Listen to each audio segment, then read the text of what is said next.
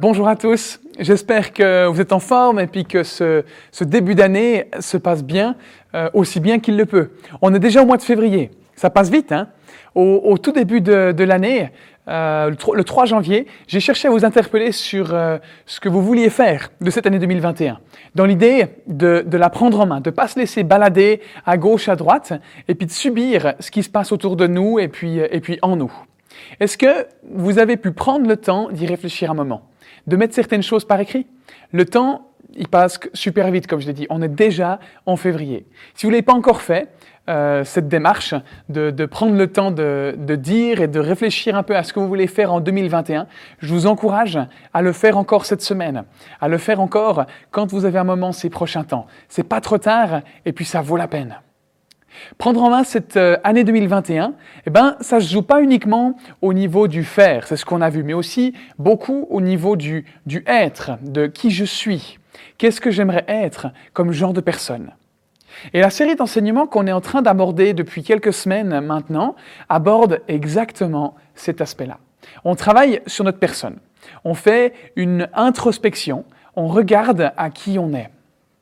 C'est important parce qu'il y a plein de choses qu'on ignore sur qui on est, qu'on a mis de côté depuis longtemps et qui ont des conséquences sur qui on est aujourd'hui, sur nos réactions, sur euh, différentes situations qui se présentent à nous.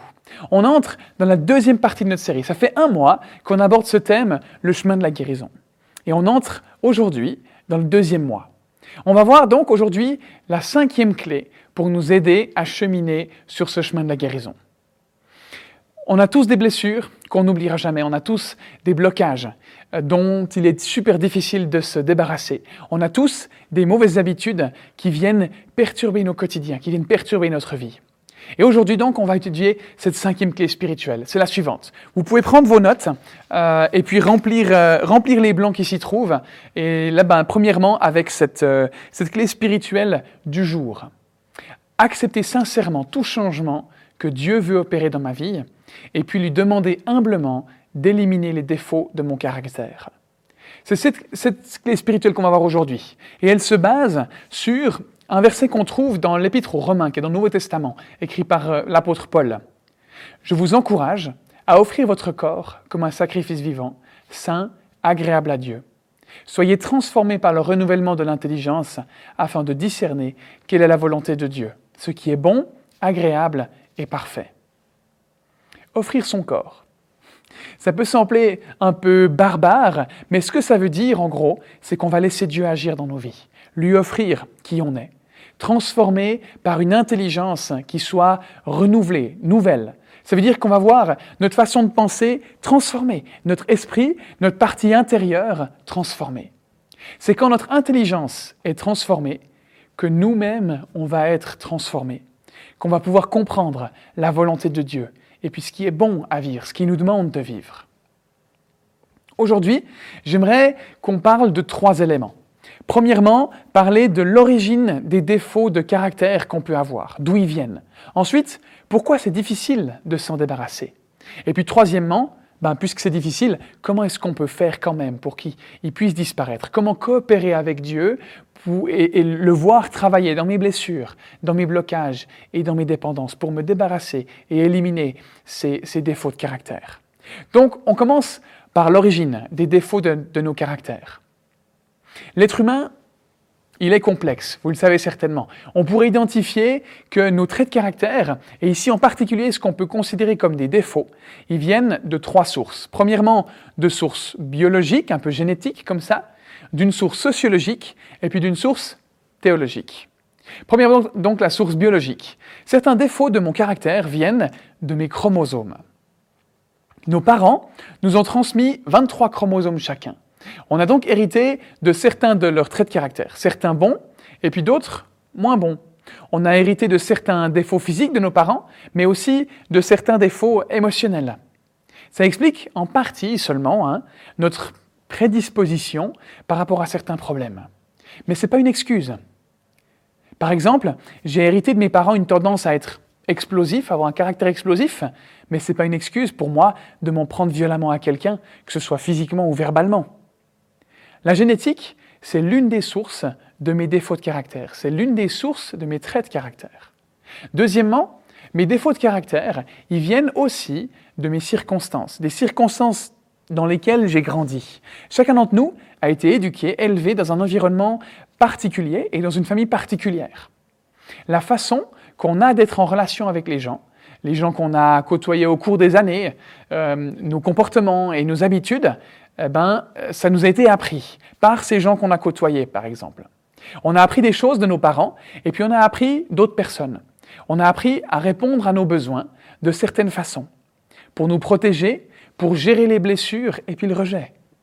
Plusieurs de nos défauts sont tout simplement donc des tentatives pour répondre à des besoins auxquels on n'a par le passé pas réussi à répondre. Par exemple, on a besoin d'être respecté, c'est légitime. Mais si par le passé on ne nous a pas respectés, euh, à différents moments de la vie, on va par exemple essayer de trouver un moyen d'attirer l'attention sur nous pour se faire respecter. On a un besoin légitime d'amour, mais si par le passé on ne nous a pas aimés, on a manqué de nous aimer, peut-être qu'on a essayé de le combler en ayant de, nombreuses relations de couple et qu'on n'a plus connu le célibat par exemple depuis qu'on a 15 ans.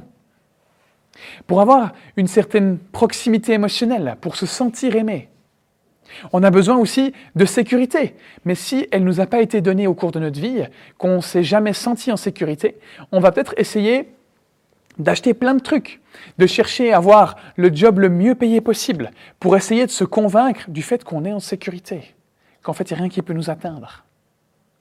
Et puis troisièmement, mes défauts de caractère, ils viennent de mes choix. Des choix euh, identiques qu'on reproduit, qu'on reproduit régulièrement, eh ben ça devient des habitudes. Une fois que l'habitude elle est prise, on est coincé. Des fois c'est bien, des fois c'est pas bien. Hein. Des choses qu'on ne voulait pas voir dans nos vies, elles finissent par se développer parce qu'on a choisi de faire quelque chose qui est finalement devenu une habitude. Pourquoi est-ce que ça prend autant de temps pour réussir à, à se débarrasser d'une habitude? Pourquoi est-ce que c'est si difficile? Peut-être que vous avez essayé des thérapies, des livres, des séminaires, des discussions avec des amis pour vous défaire de certaines habitudes, mais sans succès. Pourquoi est-ce que c'est si difficile de les changer, ces habitudes? Ou plus largement, ces défauts finalement, pas juste des habitudes. C'est la deuxième chose qu'on va aborder aujourd'hui. La première raison pour laquelle c'est si difficile de se débarrasser de nos habitudes, c'est parce qu'on les a depuis longtemps, depuis si longtemps, je les ai, ces défauts. Ils ne se sont pas développés du jour au lendemain. Ils ont mis des mois, des années, des fois à s'installer. Donc, il y a très peu de chances qu'ils disparaissent du jour au lendemain. La plupart des habitudes qu'on a et puis nos comportements euh, qu'on a développés finalement durant notre enfance ou adolescence ou euh, même à l'âge adulte, ils sont peut-être pas agréables et, ils, sont, ils vont peut-être à l'encontre de ce qu'on aimerait vivre, mais au moins on y est habitué. C'est comme une vieille paire de chaussures ou un vieux meuble ou, ou un vieil objet qui nous tient à cœur. Peut-être que les chaussures, elles n'ont plus vraiment une bonne semelle. Et puis l'eau, elle passe à travers. Peut-être que ce vieux meuble va plus avec la déco qu'on a ou qu'on n'utilise plus cet objet finalement depuis des années. Mais on n'a pas envie de s'en débarrasser. On s'y est habitué, on s'y est attaché. Puis c'est pas si mal. Et donc pour certains de nos défauts, on se dit je suis comme je suis, j'ai toujours été comme ça. Euh, au moins, je, suis dans quelque chose que je connais. Je risque pas de me choper des cloques euh, en achetant une nouvelle paire de chaussures puis d'être frustré finalement. On a ces défauts depuis si longtemps et c'est difficile de s'en débarrasser. Deuxième raison pour laquelle c'est difficile de se débarrasser de nos défauts, c'est parce que je m'y identifie. On confond notre identité et puis le fait de s'identifier à certaines choses, et dans ce cas, nos défauts. On dit, je suis comme je suis, je suis accro au travail, je suis un peu en surpoids, je suis anxieux, passif, craintif, impatient, colérique. On fait de nos défauts notre identité. Ce qu'on fait, c'est qu'on se prédispose nous-mêmes à continuer à développer certains défauts. Et ça en devient une réalité. On prédit des choses négatives et défaitistes qui finissent par se réaliser parce qu'on s'en convainc. En termes chrétiens, on parle de prophétie, de prophétiser. On prophétise des choses négatives sur notre identité et ça en devient réalité. On dit, je suis toujours nerveux quand je prends l'avion. Qu'est-ce qui, qu'est-ce qui risque de se passer? La prochaine fois que je monte à bord d'un avion, bah, c'est pas près d'arriver avec le Covid, mais euh, eh ben, on va de nouveau être nerveux. Inconsciemment, une des raisons pour lesquelles on ne change pas, c'est parce qu'on a peur. Ou mais si je me défais vraiment de ce défaut-là, est-ce que je serai encore moi-même après? Ça fait partie de moi depuis si longtemps. J'ai toujours été comme ça. Les autres me connaissent comme ça. Si je change, est-ce qu'ils vont me reconnaître? Troisièmement, la troisième raison qui fait que c'est difficile de se débarrasser de nos défauts, c'est parce que j'en tire un avantage. Chaque défaut a un avantage. Il masque un problème, une douleur, une peur, une insécurité. Il me donne une excuse pour échouer. Il me permet de compenser la culpabilité que je ressens ou encore d'attirer l'attention sur moi, comme on l'a évoqué avant. Un défaut, ça peut me permettre de contrôler des gens. À chaque fois qu'on répète un comportement vis-à-vis de notre propre personne, vis-à-vis de nos enfants, vis-à-vis de nos amis, vis-à-vis des gens qu'on croise, qu'on côtoie régulièrement ou qu'on croise dans la rue simplement, bah, bien que ce soit autodestructeur, on en tire un avantage. Il y a toujours une intention, une motivation derrière une parole ou une action. Que l'intention soit bonne ou mauvaise. Peut-être que grâce à ce défaut, j'attire l'attention des autres. Peut-être que grâce à ce défaut, j'arrive à contrôler quelqu'un puis à être en paix, en sécurité avec ce que je ressens. Peut-être que vous dites en ce moment, mais quel monstre agirait comme ça, franchement? Ben, chacun de nous, on est sujet à ça. Et comme je l'ai dit plusieurs fois ces dernières semaines, c'est inconscient, c'est pas volontaire. Je suis pas en train de nous jeter la pierre. On fait pas exprès de faire du mal aux gens autour de nous. Enfin, souvent, évidemment, des fois c'est intentionnel pour chez certains. On n'essaye pas volontairement de créer des problèmes, de contrôler les autres ou, autre chose encore. Par exemple, un parent qui appelle ses enfants Les enfants, venez manger, il faut passer à table. Puis les enfants, ils viennent pas. Mais quand le parent, il hausse le ton et dit Les enfants, dépêchez-vous maintenant, on va manger. Si vous venez pas maintenant, ben, il n'y a plus rien à manger, c'est tout. Ben, ils finissent par venir. Et le parent, il se dit, ah tiens, quand je hausse le ton et que je menace, ben, en fait, les enfants, ils réagissent. C'est négatif, mais il y a un avantage. Et la probabilité de réutiliser cette méthode la fois d'après, elle augmente à chaque fois, jusqu'à devenir une habitude, jusqu'à devenir un défaut dont on n'arrive pas à se débarrasser. Et quatrièmement, parce que Satan me décourage. Satan, c'est celui qui veut nous empêcher de vivre avec Dieu, dans le bonheur et dans la paix. Il nous suggère en permanence des pensées négatives. Il est, d'après ce que la Bible dit, l'accusateur. Il nous met ces petites pensées dans la tête du style ça va jamais marcher, tu n'y arriveras pas, tu n'arriveras pas à changer. Certains d'entre vous vous dites peut-être maintenant J'aimerais vraiment me débarrasser de cette habitude. J'aimerais arrêter de haïr cette personne. J'aimerais arrêter de souffrir du passé, des années passées. J'aimerais vraiment changer. C'est ce que je désire au plus profond de moi. Et puis il y a Satan qui commence à dire, mais tu crois que tu es qui? Tu crois que tu vas réussir à changer? Oublie. D'autres personnes, elles arrivent à changer, mais pas toi. Toi, tu es coincé, c'est sans espoir. Avec tout ce que tu as vécu, tu n'as aucune chance. Tu es allé trop loin, tu peux plus guérir, oublie. Ou encore, si tu essayes de t'en débarrasser, tu vas devenir fou. Si tu essayes de t'en débarrasser, tu vas t'autodétruire. Il va t'arriver quelque chose de mal. Tu as meilleur temps de rester dans ce truc qui est mauvais, mais que tu connais finalement. La Bible dit que Satan, c'est un menteur, que c'est le père du mensonge, celui qui l'a inventé en gros. La Bible nous dit que c'est la vérité qui nous libère, pas le mensonge. On parle de ces choses, aujourd'hui je vous parle de ces choses parce que c'est des réalités. Il y a des situations, des pensées, des fonctionnements qui se passent dans notre vie quotidienne. Et pour aller de l'avant, pour se débarrasser et guérir de dépendance, de blocage, de blessures, on a besoin de reconnaître la réalité d'accepter la vérité, d'y faire face. Donc comment on fait? Sachant cette réalité, connaissant nos défauts, comment est-ce qu'on fait pour les surmonter alors que c'est si difficile? Ben, On a besoin de l'aide de Dieu. On a besoin de le laisser faire son travail, de mettre en place en nous le changement, de procéder à des changements. On peut coopérer, coopérer avec Dieu. C'est l'enjeu de notre vie spirituelle aujourd'hui. Dieu ne veut pas nous forcer. Si on n'a pas envie, il n'a pas besoin de le faire. On lit dans Romains 12, 2, ce que j'ai lu avant, soyez transformés par le renouvellement de l'intelligence. Transformés. Qu'est-ce qui est transformé? Ou par quoi est-ce qu'on est transformé? Par le renouvellement de l'intelligence. Nos pensées, elles représentent le pilote automatique de nos vies. Si on veut changer des choses dans nos vies, on doit changer notre façon de penser. Imaginez un avion, il a le pilotage automatique et il est réglé vers l'est. On peut le forcer à aller vers l'ouest, mais on va se fatiguer très vite. On va devoir maintenir le cap par la force, par nos efforts. Puis on finira par lâcher. Parce que l'avion, il est programmé pour aller vers l'Est. On peut lui faire changer de cap en le forçant. Euh, et, puis c'est pareil avec notre volonté. On se force à prendre une direction qui est opposée à notre façon de penser, à notre façon de vivre. Et très vite, on se fatigue et on lâche prise. Et puis, on retourne automatiquement dans l'autre sens. Par la volonté, j'arrive à me forcer. Mais très vite, sur le long terme, je me fatigue et je me laisse aller. J'arrête mon régime, je me remets à fumer, je me comporte comme dans le passé. Si on veut changer, on doit changer le cap du pilotage automatique.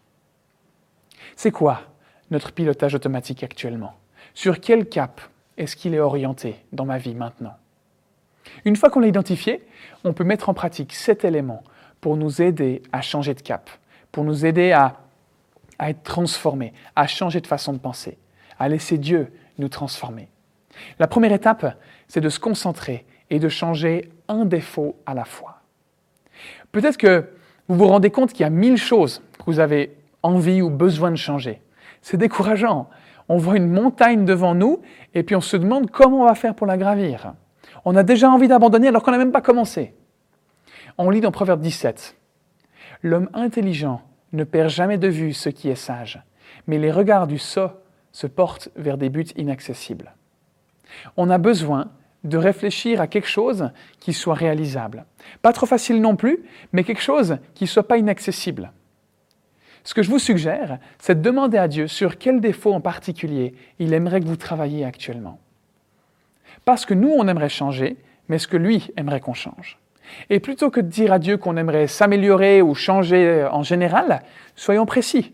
Disons-lui, Seigneur, j'aimerais que tu me transformes euh, dans ma colère, dans mon anxiété, dans ma tendance à contrôler les gens, dans mon implication excessive au travail, dans ma malhonnêteté encore. On peut reprendre l'inventaire moral qu'on a fait la semaine passée, ou qu'on a commencé la semaine passée, reparcourir la liste, et puis dire à Dieu euh, les choses qui nous font le plus de mal dans la vie. Laissons-le faire son travail. Je vous l'ai dit plusieurs fois, sa spécialité à Dieu, c'est de transformer des vies. Prenons un défaut à la fois. Sinon, c'est ce que la Bible nous dit dans ce verset, on est des sots, des personnes un peu bêtes, pas malines en gros, qui se concentrent sur des buts inaccessibles. Deuxièmement, se concentrer sur la victoire un jour à la fois. Lorsque Jésus était sur terre, il a enseigné à ses disciples comment prier. Et dans cette prière, on retrouve cette phrase, on trouve ça dans Matthieu notamment. Donne-nous aujourd'hui notre pain quotidien. En gros, ce que ça veut dire, c'est qu'on demande à Dieu de nous donner ce dont on a besoin aujourd'hui. Donc le pain, c'est ça, c'est le besoin d'aujourd'hui. Pas demain, pas après-demain, aujourd'hui. Pourquoi? Certainement pour plusieurs raisons, mais l'une d'elles, c'est parce que l'être humain, il a pour habitude de s'inquiéter, de ne pas vivre le moment présent, de se projeter dans les jours à venir, et puis ça nous empêche de pleinement vivre le aujourd'hui, parce qu'on est déjà avec nos pensées dans demain ou dans hier. Ça nous décourage parce qu'on voit tout ce qu'on doit faire ou tout ce qu'on aimerait faire, et qu'on en vient à négliger ce qu'on a aujourd'hui, ce dont on peut profiter aujourd'hui. Dieu nous invite à considérer un jour à la fois, pour qu'on apprenne à lui faire confiance. Dans le même chapitre, plus loin, Jésus dira qu'à chaque jour suffit sa peine. Un jour à la fois. Bien sûr qu'on s'attaque à des choses qui vont nous occuper des mois, des années, mais on ne peut pas s'occuper de demain. On peut que s'occuper d'aujourd'hui. Alors occupons-nous de nos défis d'aujourd'hui. Attaquons-nous à notre blessure, à notre blocage, à notre dépendance aujourd'hui. Pas à se dire, oulala, mais ça va me demander dix ans de me débarrasser de ça attaquons-nous à quelque chose aujourd'hui. Pas en imaginant ce qu'on devrait en faire demain. Et puis on peut prier le matin quand on se lève, Seigneur, rien qu'aujourd'hui, s'il te plaît, je veux être patient. Rien qu'aujourd'hui, je veux avoir des pensées saines et pures. Juste aujourd'hui, juste aujourd'hui, je veux être positif plutôt que négatif. On demande à Dieu de nous aider pour une journée, ou bien même encore pour la prochaine heure, parce qu'on sait qu'on a un rendez-vous avec une personne et on sait que ça va nous tendre, ou on sait qu'on va être tenté, ou on sait qu'on va avoir un problème. Aide-moi à avoir les bonnes pensées. Aide-moi à ne pas avoir peur. Aide-moi à résister. Allons-y petit à petit, un jour à la fois, un pas après l'autre. Ça nous permet de ne pas nous engager à des trucs qu'on n'arrivera de toute façon pas à atteindre, et puis qui nous découragent, parce qu'on n'y arrive pas. Le changement, ça prend du temps. Vous le savez certainement, mais j'aimerais euh, vous rassurer et, me rassurer en disant ça. C'est normal que ça prenne du temps. C'est normal que tout change pas comme ça du tac au tac. C'est pas linéaire. Le changement, c'est pas progressif à toujours devenir meilleur. Non, c'est des hauts et des bas. Mais les hauts, ils vont devenir de plus en plus nombreux et les bas de moins en moins nombreux. On grandit un centimètre à la fois. Certains des défis qu'on vit, ils vont durer toute notre vie. Ils seront pas aussi présents qu'aujourd'hui et, aussi intenses, mais ça restera des sujets sensibles. Et c'est OK. Ça nous pousse à devoir dépendre de Dieu, à rester près de lui. Troisième étape, se concentrer sur la puissance de Dieu et non sur notre volonté. On l'a déjà vu et on le sait, la volonté, ça suffit pas pour changer. Sinon, on aurait déjà changé les choses qui nous posent problème. Le fait de dépendre de nos propres forces, ça bloque notre guérison. On sait que les résolutions, ça a de la peine à fonctionner. Les résolutions qu'on prend, elles, servent euh, à forcer l'avion à se diriger dans une certaine direction, alors que le pilotage automatique, euh, il veut aller dans la direction opposée. On se fatigue, et puis on lâche, on abandonne, on s'épuise. On lit ça dans le livre de Jérémie. Est-ce qu'un léopard peut enlever ses tâches Non. Et vous qui avez l'habitude d'agir mal, vous ne pouvez pas agir bien. Ça veut dire quoi?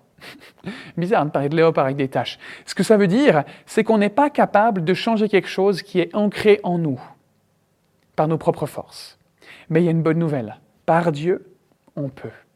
On peut prier et dire, Seigneur, je sais que je ne peux pas changer par mes propres forces, mais je crois que toi, tu vas l'enlever, ce défaut. Mais il faut y croire. Se concentrer sur le fait que lui, il est puissant pour le faire. Mettre ce défaut à la poubelle et puis le jeter dans le conteneur. Le problème, c'est que les déchets, ils vont continuer à venir. Donc il faut un autre sac poubelle. Et encore une fois, le jeter dans le conteneur. Prions pas juste une seule fois pour un défaut, pour un problème. Prions à chaque fois qu'on y pense, chaque fois qu'on sent qu'il y a un risque de faire ce qu'on ne veut pas. Seigneur, je suis impuissant à changer, mais toi, tu peux me débarrasser de ce défaut. La volonté, ça ne marche pas. Faisons confiance à Dieu et à sa puissance, pas à la nôtre. Quatrièmement, se concentrer sur ce que nous voulons et non sur ce que nous ne voulons pas. Se concentrer sur les bonnes choses et non sur les mauvaises. La chose sur laquelle on se concentre va diriger notre façon de vivre. Si on se concentre sur des mauvaises choses, eh ben, ça va continuer à dominer notre vie. Si on se concentre sur ce qu'on euh, peut être et sur ce que Dieu veut qu'on soit, ben là, on se dirige dans la bonne direction. C'est ce qu'on lit dans Philippiens 4 au verset 8. Portez vos pensées sur tout ce qui est vrai, tout ce qui est honorable, tout ce qui est juste, tout ce qui est pur, tout ce qui est digne d'être aimé, tout ce qui mérite l'approbation, ce qui est synonyme de qualité morale et ce qui est digne de louange. C'est ce que Paul écrit. Si on se dit, je ne vais pas penser au sexe, pas au sexe, pas au sexe, pas au sexe, sexe, sexe, sexe, sexe, sexe, à quoi est-ce que je pense? Bah, Au sexe.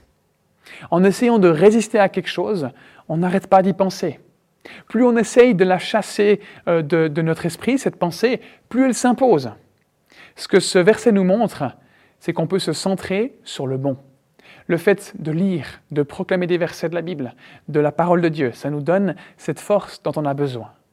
La Bible, elle contient énormément de promesses. La chose la plus utile qu'on puisse faire euh, et qu'on puisse développer, c'est de passer du temps à lire la Bible et à mémoriser des versets. Les versets qu'on a lus ou appris nous aident à neutraliser les pensées négatives que Satan nous suggère. On remplit notre esprit, nos pensées, de la parole de Dieu. À chaque fois qu'on a une pensée positive, à chaque fois qu'on pense à une vérité de la Bible, ça produit une impulsion. À force de répéter un verset, on s'en imprègne et puis ça nous influence positivement. Et petit à petit, ça transforme notre façon de penser et on se débarrasse de nos mauvaises habitudes. On a comme une balance à l'intérieur de nous. On peut imaginer ça comme ça. D'un côté, les pensées négatives, et puis de l'autre, les pensées positives. D'un côté, les mensonges qu'on se laisse imposer, et puis de l'autre, les vérités et les promesses qu'on trouve dans la Bible. Le problème, c'est souvent qu'on accorde plus de temps et de place à ces pensées négatives et mensongères qu'aux promesses de Dieu qu'on peut trouver euh, dans la Bible. Pourquoi? Ben Peut-être parce qu'on ne passe pas assez de temps à lire notre Bible ou à écouter Dieu finalement. Il y a quelques années, personnellement, j'étais vraiment pas bien. Et ces mensonges, ils me submergeaient complètement. T'es pas beau physiquement, euh, t'es pas digne d'être aimé, Tu n'as pas de talent, tu n'as pas de don, pas de compétence. Il y a toujours quelqu'un de meilleur que toi. Tu ne mérites pas qu'on s'intéresse à toi. Personne n'a envie d'être en relation avec toi. Tu n'as pas d'amis, regarde, personne ne te contacte. Et ça occupait la majorité de mes pensées. J'ai décidé de prendre les choses en main, de passer du temps à, lire la Bible, à accepter les promesses de, Dieu qu'il y fait, euh, comme étant vraies, comme étant la vérité. Et chaque fois qu'une pensée négative venait, ben tac, je contre-attaquais avec une vérité de la Bible. Des fois, et, et c'est pas exagéré, je le faisais facilement 30 fois en une heure même deux fois en, 30 secondes. Tout à coup, ça venait, bam, je disais quelque chose. Je dis, ouais, mais non, en fait, quand même. D'accord, bam, je redis quelque chose. C'est épuisant. Ça paraît inutile. On se dit, mais non, je ne veux pas répéter la même chose chaque fois. Mais en fait, ça a tout changé. Après quelques temps, je me suis rendu compte que ces pensées négatives, elles étaient de moins en moins fortes. Mieux encore, face aux mêmes situations, je sentais que ça me posait plus de problème. Les pensées de, vérité que j'avais apprises, paf, elles venaient toutes seules. Mais je n'ai pas toujours continué ce travail. Et certaines pensées, elles reviennent régulièrement. C'est important qu'on se concentre sur ce qu'on veut et non pas sur ce qu'on ne veut pas. Si vous avez franchi l'étape 3, qu'on a vue il, y a, deux semaines là, je confie ma vie et ma volonté à Christ et je dépends de lui dans tous les domaines de ma vie, eh bien, vous savez que vous êtes une nouvelle créature. Les choses anciennes sont passées, euh, Dieu a oublié notre passé, oublié toutes nos fautes et il ne nous retient plus. On peut apprendre à s'en défaire. On a une nouvelle identité en Dieu, un nouveau début. On profite d'un nouveau début, d'une nouvelle vie. Alors bien sûr, c'est pas dire que tout disparaît comme par magie, mais dans la conception, dans notre esprit, tout a changé. Dans le monde spirituel, tout a changé. Une fois qu'on est devenu chrétien, notre identité elle est fondée sur notre relation avec Jésus, pas sur nos défauts et sur notre passé. Cinquième étape, s'appliquer à faire le bien et non à nous sentir bien. Si on fait le bien, la façon dont on se sent va s'y aligner. Si on attend d'avoir envie de changer, on ne changera pas. Satan y veillera à ce qu'on n'ait jamais envie de changer. C'est ce qu'on lit dans Galates 5.16. Marchez par l'Esprit et vous n'accomplirez pas les désirs de votre nature propre. Les désirs de notre, nature propre, c'est nos envies, nos envies qui ne sont pas saines et pas justes. Si on ne ressent pas l'envie d'aimer notre voisin, d'aimer notre femme, notre mari, notre père, notre mère, euh, nos enfants, nos frères et sœurs, bah, commençons à nous comporter de manière aimante, et puis les ressentis, l'envie viendra par la suite. Si on attend jusqu'à ce qu'on ait envie, ça peut durer longtemps. Faisons ce qui est bien, même si on n'en a pas envie, parce qu'on sait que c'est ce qui est bon de faire. Et nos sentiments, nos ressentis, ils vont finir par s'aligner. Il faut le voir comme dompter ses pensées, pousser nos pensées à fonctionner différemment. Si on essaye de changer une partie importante de notre vie, un défaut de caractère, si on essaye de procéder à un changement majeur, ça ne va pas nous paraître très normal au début d'agir différemment. En fait, ça va même paraître bizarre et désagréable pendant un moment. Pourquoi? Ben Parce qu'en fait, on est tellement habitué à se sentir anormal que la normalité va nous paraître anormale. Donc, on ne se sent pas vraiment à l'aise quand on commence à faire des changements.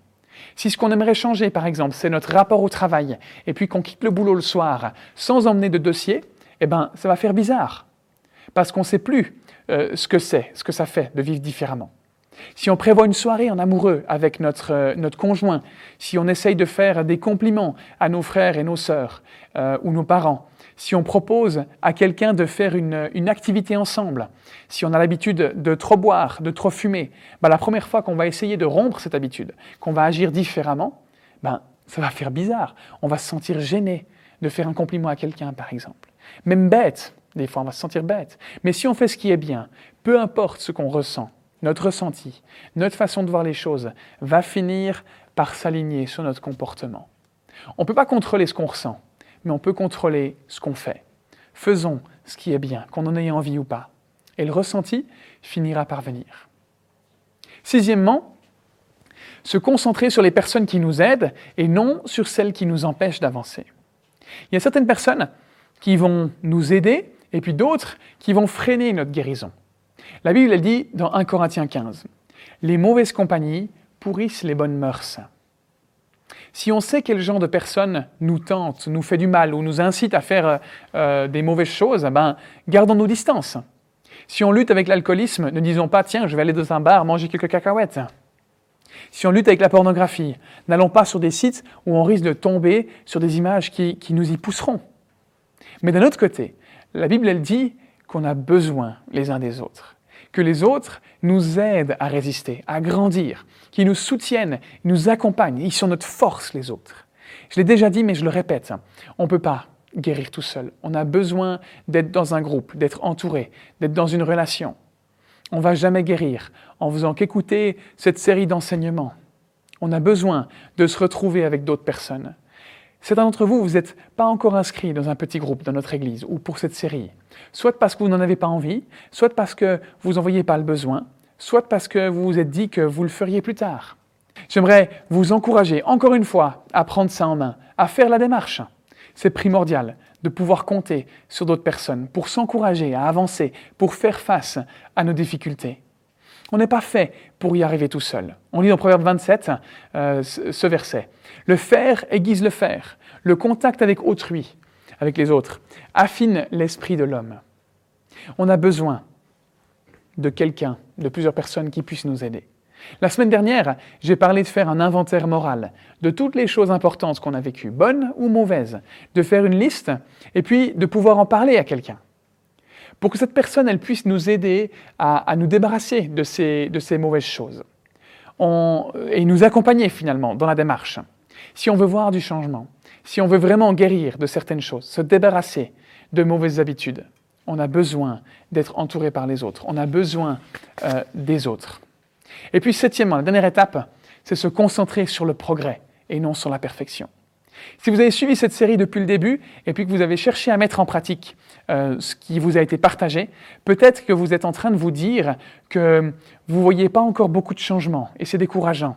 Vous avez l'impression d'être disponible, de, faire des efforts, de vous laisser conduire par Dieu, mais les changements, ils ont l'air euh, invisibles. Il n'y a rien qui a l'air de bouger. Moi, c'est des pensées qui me viennent parfois. C'est pas possible. J'ai l'impression de, faire ce qu'il faut faire, de venir vers Dieu, d'être sincère, et pourtant, eh ben, ça change pas.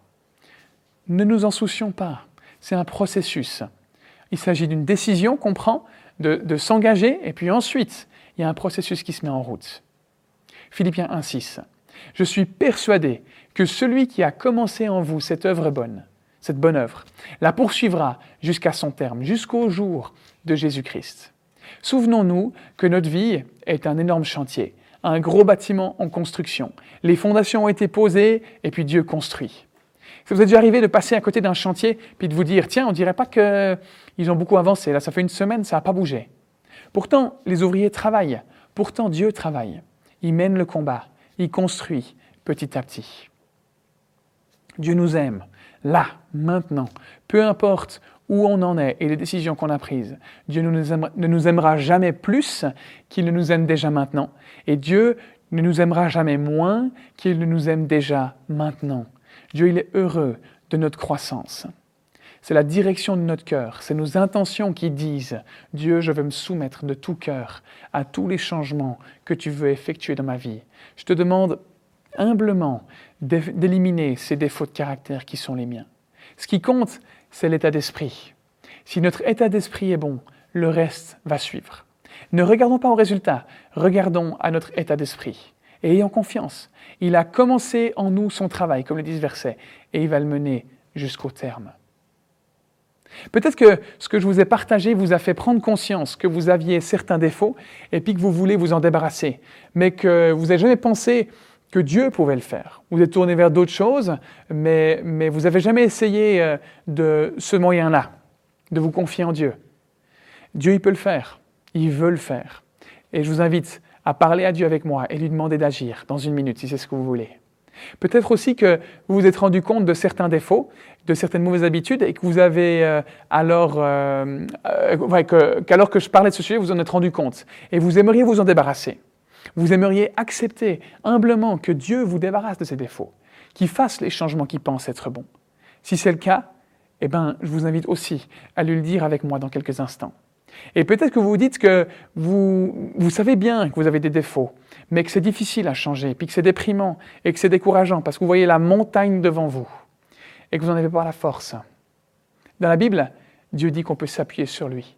C'est lui qui porte ce poids, qui produit en nous les changements. Si c'est le cas, j'aimerais vous inviter à lui dire ça avec moi aussi. Demandez-lui d'agir en vous. Il promet de le faire. On va prier. Seigneur Jésus, merci parce que euh, mon cas, il n'est pas désespéré. Tu me donnes l'espoir de changer. J'ai essayé de me débarrasser de ces défauts par mes propres forces, mais sans succès. Je suis fatigué d'essayer, je suis fatigué d'essayer de faire ça par ma propre volonté. Tu dis que tu peux me transformer. Tu dis que tu peux vraiment changer les choses. J'aimerais me confier en toi. Humblement, te laisser la place pour me changer, comme tu penses que c'est bon. Je te fais confiance, Seigneur. J'accepte ce que tu veux faire en moi. Merci parce que tu m'aimes. Je, veux, je sais que tu veux mon bien. Tu as donné la vie de ton Fils pour ça. Et, je veux te rendre gloire pour ça. Amen. Comme je l'ai dit, peut-être que le changement ne se verra pas demain, mais ce n'est pas grave. Ce qui compte, c'est notre état d'esprit. Dieu agit quand on est prêt à changer. C'est pas grave si on n'est pas prêt à changer maintenant. Ça viendra, mais continuons. Continuons de, de, faire cet effort. Pas de pression du résultat. Soyons patients et persévérants. Pas passifs, mais persévérants, confiants qu'il agira. Euh, j'ai vraiment un cœur de prier pour vous, pour que Dieu vous guide et vous accompagne. Ça me tient énormément à cœur. Et si vous aimeriez me, parler d'une décision que vous avez prise ou que vous avez envie de parler d'un sujet, je suis, je suis disponible. Vous pouvez me contacter euh, par email, sinon sur notre site internet ou, euh, ou, via voilà, mon numéro de téléphone. Il y, y a plein de moyens pour me contacter. N'hésitez pas, s'il vous plaît. Et j'aimerais vous encourager à rejoindre un petit groupe. C'est jamais trop tard. On a besoin des autres pour avancer, pour grandir. Manquez pas ça. Vous pouvez me contacter et puis euh, ou vous inscrire, me contacter par mail ou vous inscrire dans le formulaire sous la vidéo. Et puis c'est avec plaisir qu'on vous trouvera un petit groupe pour, pour cheminer avec d'autres.